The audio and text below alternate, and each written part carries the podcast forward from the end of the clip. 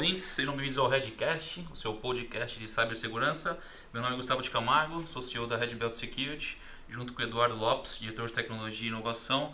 Vamos moderar aí o último episódio da série Satisfação, é, Sofisticação dos crimes cibernéticos e fraudes. E para acompanhando a gente hoje nesse assunto, é, vamos falar sobre preservação de evidências digitais, blockchain, chaves públicas, hash e ameaça quântica. Então, enfim, tem bastante, Nossa tem Senhora. bastante assunto quente aí. E hoje a gente conta com a ilustre presença Sérgio Linhares Filho, Linares Filho, Polícia Científica de São Paulo. Seja bem-vindo, Sérgio. Obrigado, valeu. É, e Caroline Teófilo, consultora especialista em segurança da informação. Seja bem-vinda, Carol. Obrigada. Show Maravilha, gente. Gente. Obrigado, Gu. Obrigado. Ah, bom, hoje nós vamos ter bastante assunto. Ah, quando a gente fala aí de hash, chaves públicas, blockchain e, e ameaça quântica. Ameaça quântica eu adorei. Essa da quântica. Temos aqui também o entusiasta, né? O Sérgio também é entusiasta quando a gente fala de, de análise quântica e tudo mais. Eu gosto. Sejão, meu, bem-vindo. Fale um pouquinho hoje quais são as suas dificuldades. Depois eu pedi pra Carol também falar um pouquinho conta, sobre. conta um pouquinho aí É, do, do- do- do seu dia a dia. Bem, eu, colegas já apresentaram aqui, né, sou perito criminal, atuo na Polícia Científica de São Paulo já desde 2006, crimes cibernéticos, certo? E, claro, a dificuldade com a prova cibernética é, é intensa, tendo em vista que talvez seja a mais sensível das provas. E, vamos dizer assim, qualquer falha na aquisição dessa prova e no tratamento dessa prova pode invalidar a prova. Invalidar a prova, invalida o processo, anula o processo. Mesmo que seja uma prova verdadeira, né? Ainda que seja uma prova verdadeira, todo mundo pode ter certeza que o criminoso é criminoso, mas se não tiver uma prova, se a prova tiver sido anulada, não há que falar. E vai embora sorrindo. Não há que falar, sem dúvida alguma, sem dúvida alguma, perfeito. A gente tem tomado todos os cuidados, claro, não tem havido grandes dificuldades nesse ponto, mas tem que ser tomado um cuidado constante nesse sentido, no sentido desde o momento da aquisição, no sentido da, de preservar o local onde é que, onde é que a prova eletrônica está, até trazer essa prova eletrônica para o laboratório para poder fazer o exame, manter essa prova eletrônica depositada, permitir que se faça uma um novo exame nessa prova, até o momento do descarte. Isso pode levar muito tempo. E manter essa prova é algo especialmente sensível. Desafiador, né? Sem dúvida alguma. Carol, e você hoje, quais são suas atuações? Fala um pouquinho pra gente também. É, eu sou advogada, eu venho de uma bagagem aí de direito digital, então eu trabalhei bastante com segurança da informação, é, proteção de dados, todo o processo né, de garantir que uma evidência digital ela possa ser utilizada. E um ponto que o Sérgio comentou que é super interessante, hoje a nossa legislação, a Constituição Federal, ela inadmite, né, não é permitido o uso de uma prova ilícita. Então, a partir do momento que eu comprometi, seja a- o meu tratamento, a minha coleta, é, o meu armazenamento, qualquer processo do uso daquela prova, eu posso torná-la inadmissível em um processo. E aí, quando ele fala que a gente precisa garantir que aquela prova, né, aquela evidência, ela possa ser é, periciada novamente, Claro. é, é, significa assim, se eu, se eu utilizar outros métodos ou de repente é, eu perder aquela prova, eu consigo pegar o original e obter o mesmo resultado que eu obtive no- na minha primeira vez. Então, essa, é- esse é um grande desafio em como a gente consegue fazer isso em um processo tão extenso, né? Exato. Exato. Excelente, excelente ponto. É, quando a gente fala aqui, né, só entrando numa perguntinha né, para a gente puxar, de blockchain. Nasceu em 2008, 2009 liberada a público, é, só que nasceu junto com o Bitcoin. Muita gente ainda remete blockchain a Claro. Bitcoin. É a mesma coisa. É mesmo, exato, né? E ainda não entende o- a usabilidade no nosso dia a dia. É, quando a gente fala dessa preservação de provas, né, com o uso de blockchain, você pode mencionar algum caso, algum uso real de caso que isso já ajudou ou não? Sim. É, a- a- a- o interessante do blockchain e de outras tecnologias que são utilizadas para um, uma coleta de prova é que ela garanta a autenticidade, a integridade daquilo, a confidencialidade, que somente pessoas autorizadas tenham acesso, que ela não foi alterada e tudo mais. É, o blockchain, ele hoje consegue ser utilizado, por exemplo, em uma ah, assinatura de um contrato. Que é um contrato digital, que eu consigo, com o Certo. uso do blockchain, é, garantir, eu não gosto muito dessa palavra garantir, porque eu acho que é, é muito. É. Você se compromete demais, mas eu Certo. consigo ah, ter uma autenticidade. Ou seja, eu, eu, a probabilidade de eu ser eu é maior. Então, no blockchain, isso é mais factível. Ou seja, é, é, é muito provável que você seja você que assinou aquele contrato. O dado se torna mais confiável, podemos dizer assim? Sim, sim. A, a, a tua identidade enquanto pessoa física, com o uso do blockchain, você dificulta a que outras pessoas se passem por você, a fraude. Outro ponto importante é que com o uso do hash, ah, eu garanto que aquele contrato, ele não teve, por exemplo, uma cláusula, uma palavra, alguma coisa alterada. Eu assinei aquele documento e aquele documento que foi está válido entre as partes. É, tem também a questão da, da autenticação, né? E daí não só para um contrato, mas, por exemplo, para sites, para ambientes que utilizam sistemas de informação, que, como eu falei, é mais difícil você fraudar. Ah, já existem é, o uso para preservação de prova, então, ou, ou quando a gente utilizava, né, um print de tela, ou até mesmo uma ata notarial, que é quando a gente vai lá no cartório e o notário lê aquele site e realmente escreve dizendo que alguém cometeu aquele crime, vai, possivelmente. É, hoje já pode ser feito com blockchain, então essa preservação de prova, que antes era uma ata notarial, você tinha que ir no cartório e tudo mais, pode ser utilizado com blockchain. Então, sim, Excelente. tem, tem muitos u- O usos uso dele está cada vez mais disseminado Sim, nessa parte. e comprovado é, judicialmente. Recentemente teve uma decisão com o uso de uma preservação de prova em blockchain. Então, Que demais. é sensacional. É a gente utilizar a tecnologia a nosso favor, né? Acho que um ponto legal, o pessoal que está ouvindo a gente, né, sempre remete o blockchain ao Bitcoin. Exato. É, e sempre remete ao segmento financeiro, né? Ah, estamos falando de blockchain, estamos falando de financeiro.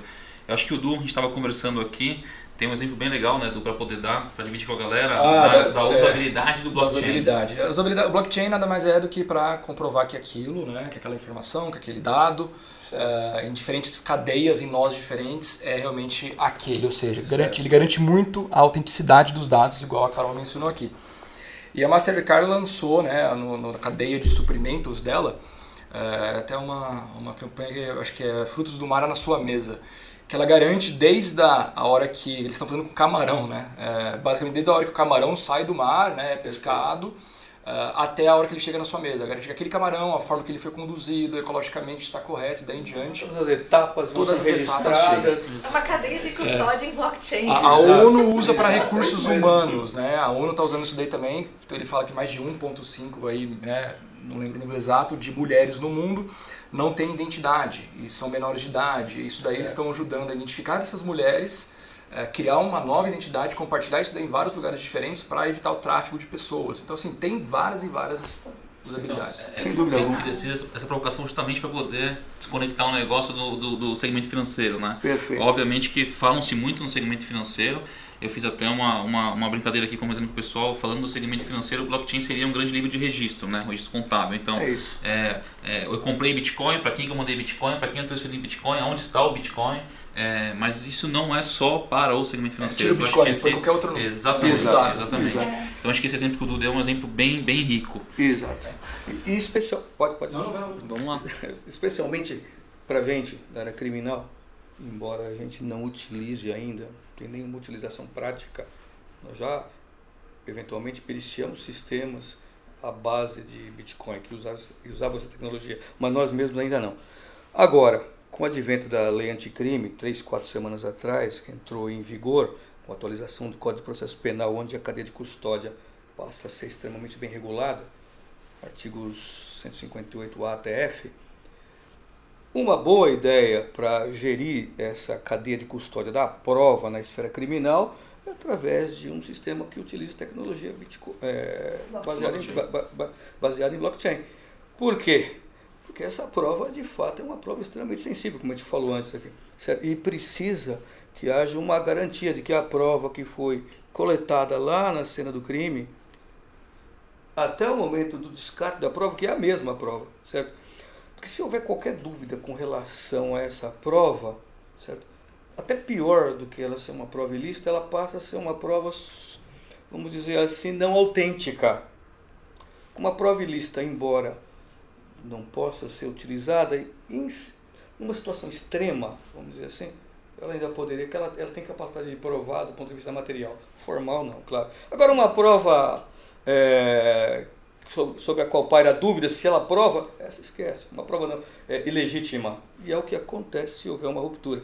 Então, a ideia de se construir um sistema que administre a cadeia de custódia da prova na esfera criminal, baseado na tecnologia blockchain, eu acredito que é a mais razoável. E principalmente que precisa fazer isso agora, né? porque isso já está em vigor. Perfeito. É um, é um diferencial aí para gostar de provas. Exato. Doutor Sérgio, você estava comentando é, a, a, questão do, do, do, da usabilidade, de, de dessas questões todas. É, no dia a dia, né? Você estava comentando que, por exemplo, você executa lá diversas é, é, é pesquisas forenses, enfim, certo. em cima de, de, de casos aí. É, a questão do uso do blockchain, você estava comentando que ela não, não tem muita é, utilização não, não, hoje no dia a dia de vocês. Não, não, não tem. Legal. Então, assim, a gente vê que tem muita coisa para crescer ainda. Sem dúvida.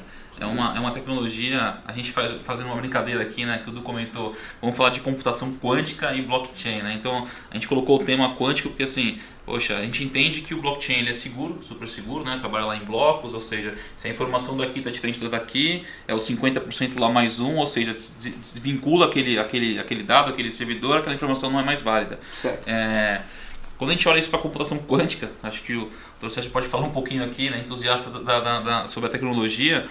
O pessoal que está ouvindo a gente imagina, putz, computação quântica é um supercomputador que vai quebrar toda a segurança de tudo que existe hoje. Chave pública, hash, é, é, blockchain, enfim. Conta um pouquinho da sua percepção, do seu, do, do, da sua visão em relação a isso. Exato, perfeito. Computação quântica, capacidade de processamento extremamente elevada, então potencial de romper algo que parece é, impossível hoje em dia, que é, o, que é o blockchain. O que acontece? Vamos pensar, o blockchain, o que, é que eu tenho? Tem algumas formas de de quebrar isso na teoria, vamos dizer. E aí vamos ver como é que a computação quântica pode atuar nisso. Quebrar a própria criptografia do blockchain é muito difícil, que ele muda a todo momento, tinha que ser uma quebra extremamente rápida. Com tinha que uma, uma tinha que quebrar num intervalo de tempo muito pequeno, porque ele fica mudando isso muito rapidamente e ficaria difícil, até para a computação quântica no primeiro momento. Mas vamos lá. Você comentou uma coisa interessante aqui, certo? 50% mais um. Você lembrou Exato. então dos full nodes, perfeito? Exato. Então o que, que eu tenho? Eu posso, que, se eu tiver controle para processo, para controle para controlar o processamento de forma que eu controle mais que 50% dos full nodes, precisa ter muita é, uma capacidade intensa de processamento. Eu poderia assumir a, a minha verdade como verdade. Exatamente. E aí, de fato, eu romperia de uma maneira. Essa cadeia de, de validação. Eu pensei nessa hipótese. Por quê? De fato, se eu tiver 51% dos full nodes, eu consigo inserir um dado que não era verdadeiro, mas que é assumido como verdadeiro para todo mundo. Se torna verdadeiro para todos os Isso depende do quê? De capacidade de processamento. É claro que é uma capacidade gigantesca. Mas se com o advento da supremacia quântica daqui a alguns anos, daqui a uns 10 anos, não sei, talvez tenhamos que repensar o blockchain para um blockchain quântico também. Porque senão fica uma fica uma briga desleal, é verdade? fica complicado. É. Nós falamos aqui anteriormente sobre hash, né? É, a cadeia de custódia e tudo mais. Para quem, quem não entende ainda o que é, que é um hash, é basicamente uma identidade né, de certo. algum conteúdo, arquivo e daí em diante. Então, vamos supor, você vai fazer uma custódia de um HD, de algum dado. Assim que você faz a a captura dessas informações, você valida né, o hash dele, identifica ele como o hash original. Uh, e na hora que você for fazer a análise forense, você ou entrega da prova final, você valida se aquele hash foi alterado ou não para. Exato. Perfeito. Isso é utilizado, Isso é utilizado né, o básico do básico. O básico não, precisa ser feito assim. Quais outras técnicas hoje são empregadas lá né, na, na análise forense, daí em diante, é, mais para você ajudar a gente a, a desmistificar certo, isso? Certo, certo. Bem, a, análise forense, em especial nesse campo, praticamente em todas as áreas, mas em especial no campo da, da prova eletrônica, a gente usa um princípio que talvez, não sei se vocês já ouviram falar, o princípio de locar. Ouviram falar nesse princípio? Princípio de locar? Locar, Edmund Locar é um, um vamos dizer assim, um cientista forense francês, já morreu faz algum tempo, mas podemos dizer que a investigação criminal existe antes e depois de Locar. Locar está para Freud na psicanálise, Einstein na física, é, Locard na criminalística. Então ele desenvolveu alguns conceitos que são utilizados na investigação, especialmente nesse campo. O princípio fundamental de Locard, que parece simples falando, a aplicação é sofisticada, é o princípio da troca de vestígios, da transferência de vestígios. E vale para a gente aqui também. Ele diz que cada contato deixa duas marcas. Teve um contato, eu contatei. Ou seja, se eu estou aqui pensando na prova física, eu encostei nessa mesa, eu tenho uma parte da mesa comigo e tem uma parte minha na mesa. Isso não falha. Daí vem a máxima, não existe crime perfeito, porque eu tenho o princípio de locar, certo? Sempre deixou alguma coisa na cena. Isso vale para a cena eletrônica também. O hacker que entra com o máximo de segurança, com o máximo de conhecimento, com o máximo de sofisticação, ele deixou alguma coisa. E a gente está lá para encontrar. Perfeito? E a gente encontra isso. Essa é a ideia. Aplicação do princípio de locar. Ou seja, eu, eu vou verificar o que foi deixado naquele elemento eletrônico, tentar vincular isso à identidade de quem perpetrou a invasão, ou seja lá, o tipo de crime que aconteceu. Bem, dito isso, é importante voltar naquele aspecto inicial. O que, que eu tenho? Coletei a prova eletrônica no local de crime. É obrigatório que eu tenha o hashing daquilo o mais rápido que eu puder, certo? Para garantir a autenticidade. Mas não é só isso. Aí, ok, tem todo um protocolo para ser, ser seguido, né? não vou usar aquela prova para fazer o exame em cima dela. Eu faço uma cópia, faço o exame em cima da cópia. Essa cópia também tem protocolo, tudo protocolos internacionais extremamente bem aceitos. Mas o que acontece se eu armazenar aquela prova original num local onde tem campo eletromagnético intenso? Não precisa nem ter intenso. Você percebe que ela pode mudar aquele hashing? Ela mudou ali, um detalhe mínimo. Aí eu vou tirar o hashing lá no tribunal, o hashing não bateu. Anula tudo. Estava tudo certo. Aquele criminoso era criminoso ou não era? Aquele, aquele crime aconteceu. Que é Só que aquele campo eletromagnético não estava no meu escopo de, de preocupação quando deveria. Podemos certo? O campo eletromagnético, aqui, imagina o campo eletromagnético nessa sala, intenso. Ele está afetando aqui, é claro, com o celular ligado, afeta menos. Se eu desligar o celular, ele pode modificar alguma coisa imperceptível, mas para o hashing não é. Quando eu tirar o hashing, dá outro. E aí, outro hash, o que, que acontece? É, vocês sabem, invalida tudo. Perfeito? Então, tem um aspecto procedimental, certo? Onde faço os procedimentos corretos conforme os protocolos, mas tem um aspecto também de como é que eu posso dizer? Eu tenho que cuidar daquela prova para manter ao longo desse tempo de, de, de, como eu disse, desse ciclo de vida dessa prova. Ela tem que ser tomada, tem que tomar os cuidados adequados. Em especial a prova eletrônica, ela tem uma série de cuidados uma que. volatilidade. Né? Posso dar um exemplo do que aconteceu? Uma vez eu, eu, eu, eu atuei muito em cena, atuei muito em atendimento local de crime. Muito, certo? Uns seis anos eu atuei. Eu fui atender um local, a gente foi numa. Tinha muitos computadores, eu não lembro exatamente o que era, mas eu acho que era jogo eletrônico, algo assim. Todos os computadores, certo? Bingo. Eu acho que era, mas não estou bem certo se era uma lan house é, legal, apostas online, alguma coisa. Mais, Talvez né? fosse isso, eu não, eu não lembro exatamente o que era. A gente pegou isso aí, certo? Aí eu lembro que o pessoal era, quis fazer isso numa, numa viagem só, né? Levando tudo, certo? Dava, cabia. Só que era que encheram a parte de trás do, do, da viatura e colocaram também na frente. Nossa. Os computadores que estavam na frente perderam os dados. Porque o campo eletromagnético do motor. Se compreende que situação? Mas ninguém esperava isso. Claro, depois se verificou que na verdade não era para gerar um campo tão intenso, mas havia um problema no motor que gerava um campo maior do que normalmente se geraria. Então ele teve problema com uma parte dos computadores, certo? onde havia eventualmente provas Sim. que poderiam ser utilizadas. Ou seja, percebe e hoje, essa prova é sensível? Sim. E hoje existem muitos processos que têm que ser seguidos para que isso não aconteça, por exemplo? Sim, são protocolos. Os protocolos têm que ser seguidos sempre. Nós temos os protocolos e para você garantir, você tem que garantir que aquilo esteja sendo feito da maneira adequada, você tem que seguir os protocolos, especialmente mencionar os protocolos no relatório, no laudo, e caso você não mencione, se eu, embora eu seja perito, se eu fosse um eu assistente, eu cobraria. Eu cobraria, falando, como é que foi levado? Como é que foi transportado? Como é que foi feito esse exame? Foi feito dessa forma? Por que não foi feito dessa? Isso é extremamente importante. E, e olha, eu, eu, o perito não tem problema com isso, hein? Veja. É. Muito dif- especialmente o perito oficial. É importante que a coisa seja justa, seja certa. Se eu cometi um erro aqui, eu vou ficar feliz de que alguém encontre para que não haja uma injustiça.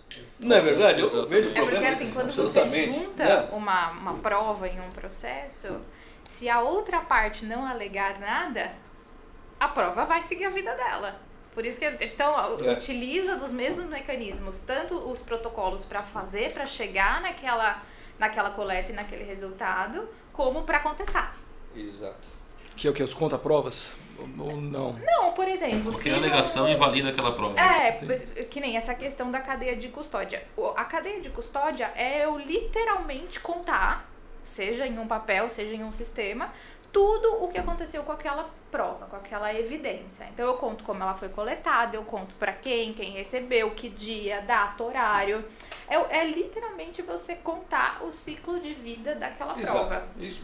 Né? Perfeito, Exatamente. E manter, e daí todo o processo dos protocolos que o doutor falou, é, que tem que ser seguido. Então, garantir a integridade, a confidencialidade, a autenticidade, que ela seja a repetibilidade, né? Que ela possa ser replicada e chegar ao mesmo fim. Então, tem uma série de, de protocolos que até então a gente seguia com base em melhor prática, que a ISO 27.037 e alguns outros materiais e legislações que pincelavam o tema, que também podem ser utilizadas no momento em que a gente for contestar aquela prova. Então, se estão alegando algo é, que eu fiz ou que eu não fiz, eu vou usar aquele mesmo protocolo para dizer se eu fiz ou se eu não fiz. É isso. É, é basicamente você usar a arma do, da pessoa contra ela mesma. E, dúvida. e- e uma, uma dúvida, né? Nós estamos falando cada vez mais né, de tecnologias novas, então assim, estamos falando de celulares, estamos falando de criptografia e daí em diante.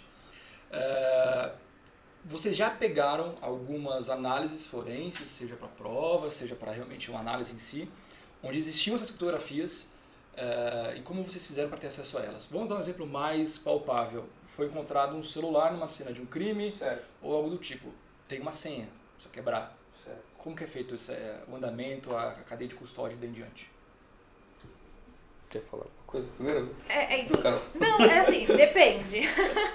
Meu celular tá Depende travado, eu né, sou um suspeito, ou não, vamos fazer mais negócio assim. é, fui pego numa cena de um crime e, e meu celular realmente estava comigo naquele momento, ou seja, meu Certo. celular está como prova. É, você precisa saber a senha dele. Eu sou obrigado a liberar ele? É, Então, depende. Vamos lá. Se você é, foi, ah, se foi um flagrante, você de- é, tá ali na cena do crime ah, e precisam ter acesso ao seu celular, isso pode ocorrer pedindo pra você, olha, me dá a sua senha e você pode passar ou não a sua senha. Se você se recusar, pode vir uma ordem judicial que te obrigue a passar essa senha. E aí foi até o que eu tava perguntando pro doutor, se isso Certo. costuma demorar. Porque eu falei, poxa, imagina se depende de uma ordem e demora. O que, que você pode fazer com seu celular? Nossa. Aí ele falou, é, né? Aí ele até comentou que costuma ser rápido, né? Quando isso acontece, Certo, a ordem vem rápido. Mas tudo vai depender do tipo de situação. exato. Se é realmente uma cena do crime, se foi flagrante, se você tava é, com o seu celular ou não, se, se, se, for, um- se for, por exemplo, civil, que vai a indenização, são coisas que não estão na esfera criminal, vai precisar de uma ordem judicial, busque a apreensão do É. teu equipamento, e aí eu vou precisar daquela. Ai, eu preciso da. Vai, da fumaça do, do direito. Eu preciso ter uma. Algo. Full boniuris, né? É assim. um feeling de que ah, tem algo de errado no reino da, da Dinamarca, sabe? Eu preciso ter esse feeling, senão eu não consigo. Depende muito do que aconteceu ali pra dizer se eu posso ou não ter acesso ao teu equipamento. Posso dizer então que se não é criminal, a chance de você conseguir alguma coisa disso é quase nula. Aí é onde entra com a Certo. questão de até que ponto eu vou. é, ele, a pessoa vai ficar sabendo o potencial investigado. Então, se vai, por exemplo, houve uma publicação indevida em uma mídia social, é, eu vou fazer todo o processo de in- investigativo, mesmo no âmbito civil, antes, até chegar o momento de eu bater lá na porta da tua casa e pegar teu equipamento. Você faz tudo antes e isso é, acaba sendo uma, vai, uma surpresa para quem, para quem, o, pro investigado, digamos assim. É para que ele não se prepare para aquilo. Show. Sem dúvida. Sérgio, uma pergunta que a gente estava comentando aqui fora, fora das gravações, o quão, é, enfim, a gente trabalha aqui no mundo cibernético, né, segurança cibernética e tudo mais, é, e a gente vê a crescente em relação a ataques, enfim, Certo. é, e o quão isso chega lá para a polícia para investigação em cima disso. Então, poxa, ah, a empresa tal teve os dados vazados. O como que a polícia trabalha em cima disso? É, a Certo. pergunta é, vem crescendo muito essa questão de, de forense em cima de, de crimes digitais? Sim, como gente estava falando. Quando vocês falham, a gente entra em ação.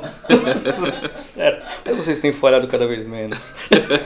Vamos lá. Não, mas isso sim, claro, tem, tem, tem aumentado bastante. É uma crescente. Tem aumentado, os crimes eletrônicos têm aumentado em todos os aspectos.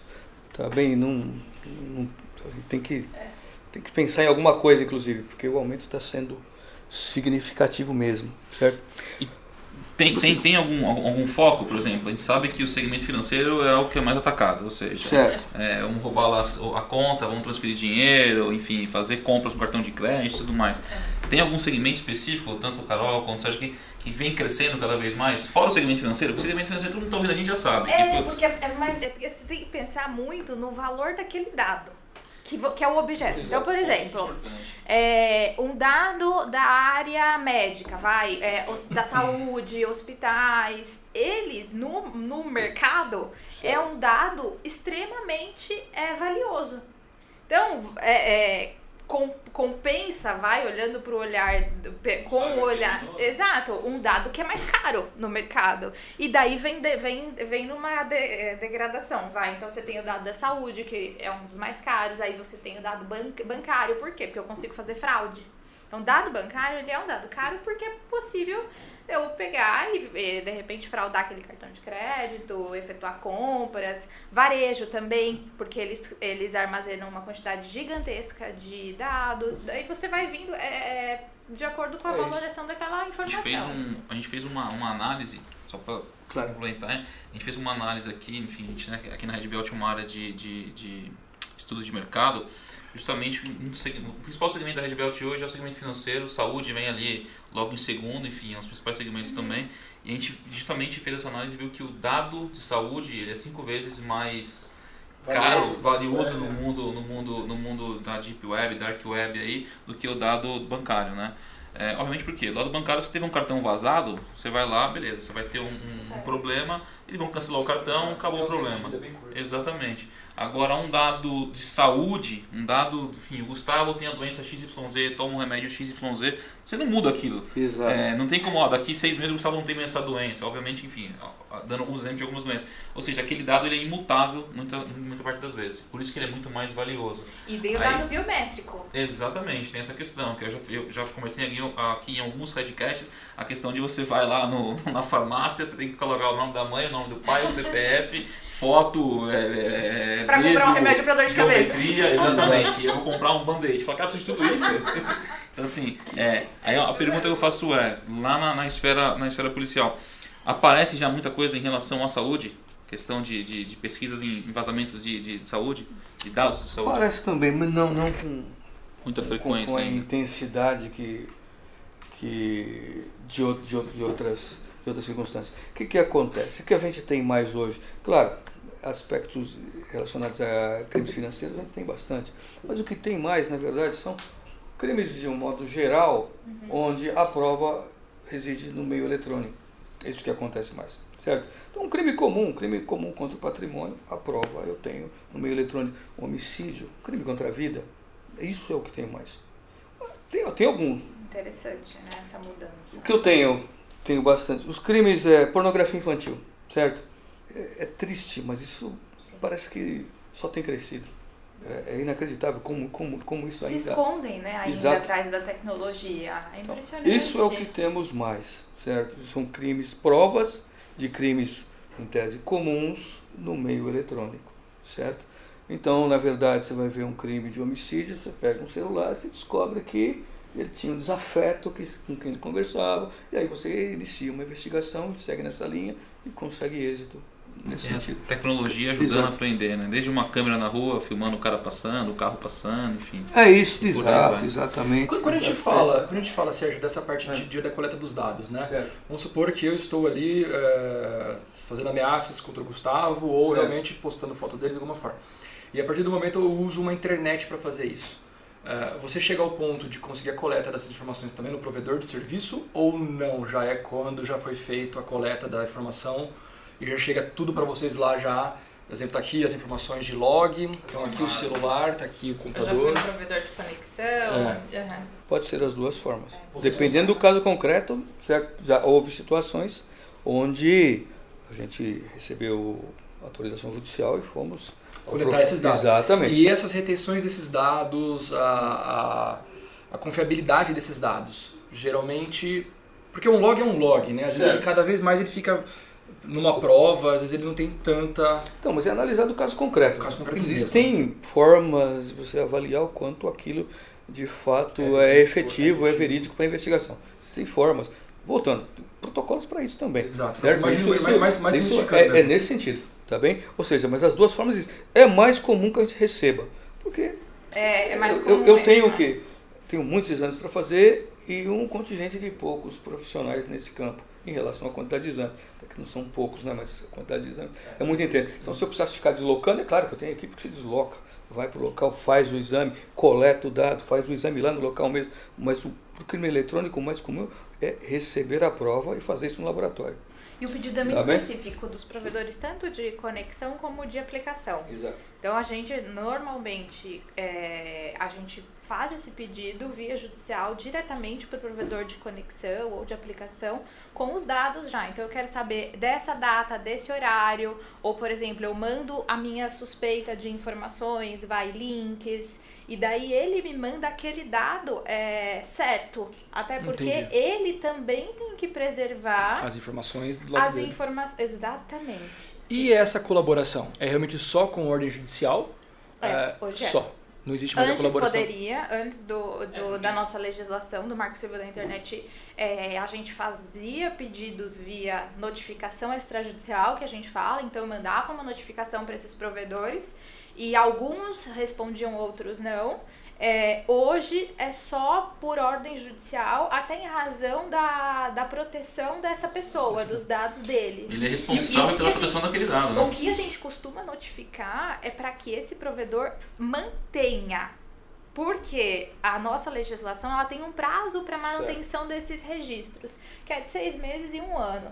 Então, se passar esse período, em Você tese, perde, tá? Ele, em tese, é porque ele tem outras legislações, mas em tese ele poderia Ser sobrescrito ou excluir. tipo. E daí a gente notifica para que ele guarde aquilo por mais tempo, até eu ter tempo hábil Sim, de entrar sim. com essa ação. Mas é importante isso. Agora, essa notificação, uma notificação extrajudicial, não seria interessante conseguir uma, vamos dizer assim, uma determinação judicial, uma cautelar nesse sentido? Isso é depois, isso vai acontecer. Só que Porque se- antes a gente notifica Certo. por quê?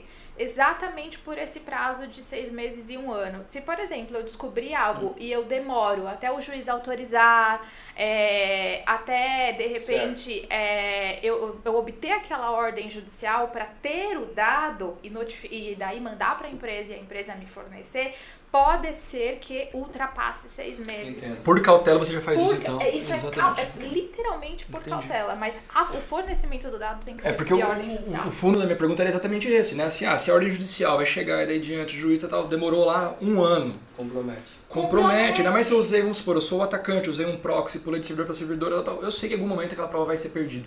Mas realmente de forma cautelar eu consigo. E Não aí, existe mais dado, é a né? primeira coisa que você, que assim, que eu recomendo que se faça é notifique para guarda. Fala, ó, eu, eu- aconteceu isso, eu quero que guarde isso por é, tanto tempo. Notifica para guarda porque daí você consegue se proteger. Mas isso e os provedores têm Fa- Feito, sim, Sim? sim, sim, sim. ah, sim. certo.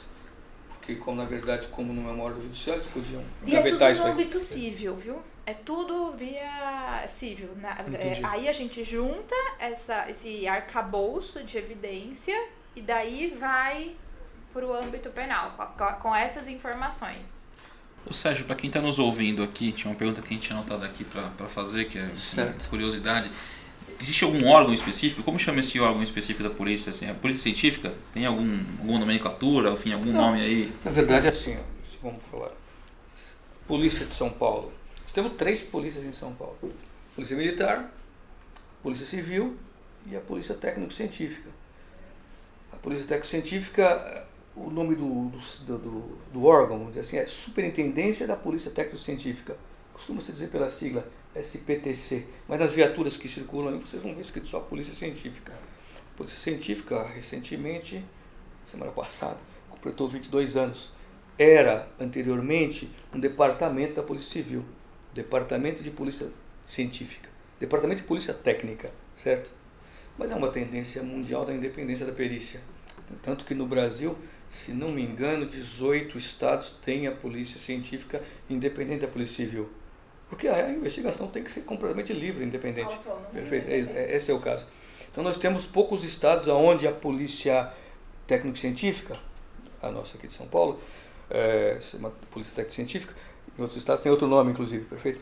É vinculada à polícia civil. Temos, eu me lembro aqui, Rio de Janeiro, a vinculação ainda existe, a polícia está vinculada à polícia civil, Minas Gerais, Espírito Santo, região sudeste, aqui os três estados estão, têm essa vinculação certo? Mas o, o sul do Brasil totalmente desvinculado, Porto, é, Rio Grande do Sul está completamente desvinculado, até mais que aqui.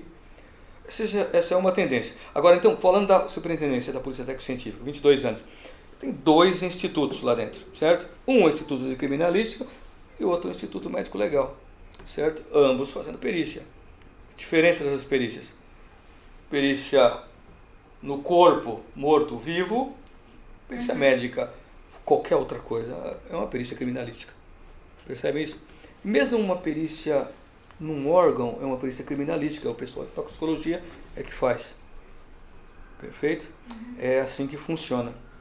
É. Pois é, funciona assim, é, de um modo geral, né? mundialmente, vamos dizer assim, sempre assim. Show, mais pra galera conhecer aí, né? Como que a polícia tá atuando em cima desses casos e tudo mais. claro isso aqui? Claro, Sim, Tá, tá. sim, sim. Então tá O pessoal que tá ouvindo a gente sempre- faz essa brincadeira, né? O que a gente imagina é o japonês lá quebrando a porta e vamos levar os servidores, vamos sair com isso embaixo do braço e vamos resolver. Não pode. Depois anula. Olha, aí Exatamente. que é o problema, anula tudo.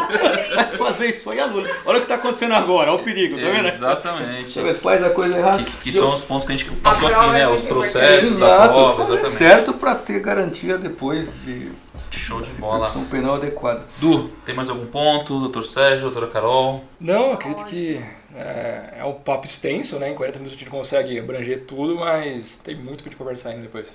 Show de Tá bola, certo. pessoal. Agradeço a presença de vocês. Doutor Sérgio, Passou rápido, poxa vida. Passou rápido, exatamente. Legal, obrigado. Então, pessoal, chegamos mais um, um fim eh, do Redcast, né, no tema sofisticação dos crimes cibernéticos e fraudes. Agradeço a presença de vocês mais uma vez. Visitem a gente lá no redbuild.com.br, sigam nas redes sociais, eh, no Spotify, Instagram, enfim, acompanhem lá as nossas, as nossas postagens. A gente volta daqui duas semanas eh, eh, com mais uma com mais um Redcast para vocês. E vamos para cima, pessoal. Obrigado pela presença de vocês. Obrigado, pessoal. Obrigada. Valeu, gente. obrigado mesmo. Edcast.